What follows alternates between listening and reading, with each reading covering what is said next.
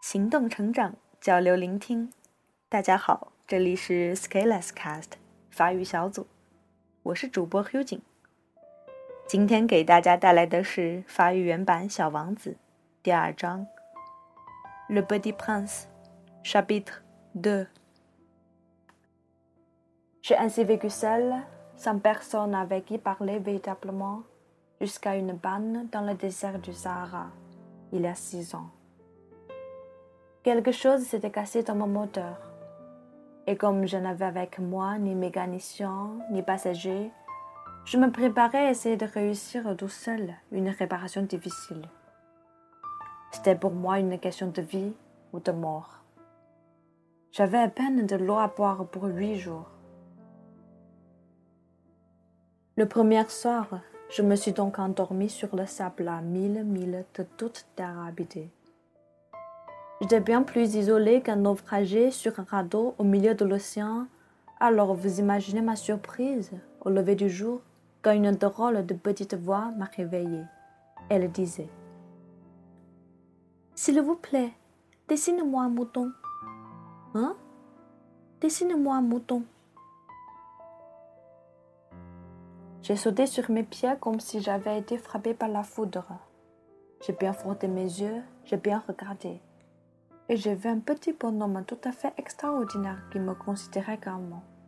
Voilà le meilleur portrait que plus tard j'ai réussi à faire de lui.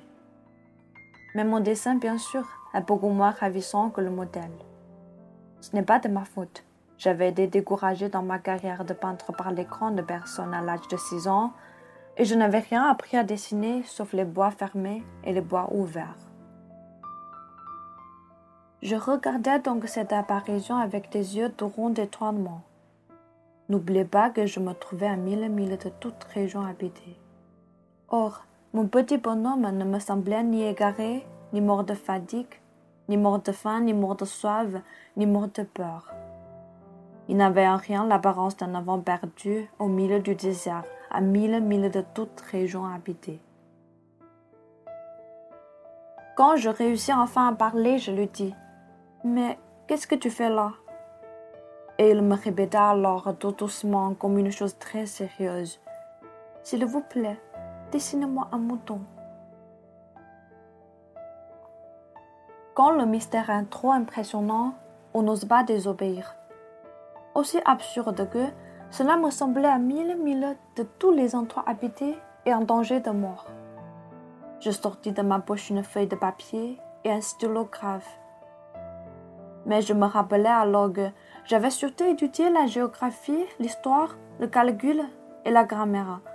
Et je dis au petit bonhomme avec un peu de mauvaise humeur que je ne savais pas dessiner. Il me répondit Ça ne fait rien. Dessine-moi un mouton. Comme je n'avais jamais dessiné un mouton, je refis pour lui. Un des deux sur le dessin dont j'étais capable. Celui du bois fermé et je fus stupéfait d'entendre le petit bonhomme me répondre Non, non, je ne veux pas d'un éléphant dans un bois. Un bois, c'est très dangereux, et un éléphant, c'est très encombrant. Chez moi, c'est tout petit. J'ai besoin d'un mouton. Dessine-moi un mouton. Alors j'ai dessiné. Il regarda attentivement, puis Non, celui-là est déjà très malade. Fais un autre. J'ai dessiné.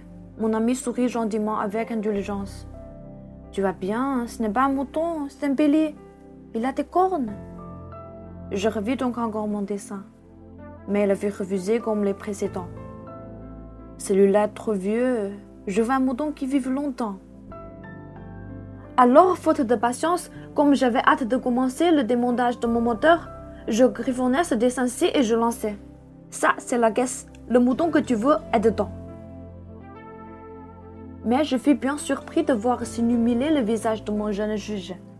C'est tout à fait comme ça que je le voulais. Crois-tu qu'il faille beaucoup d'herbe à ce mouton?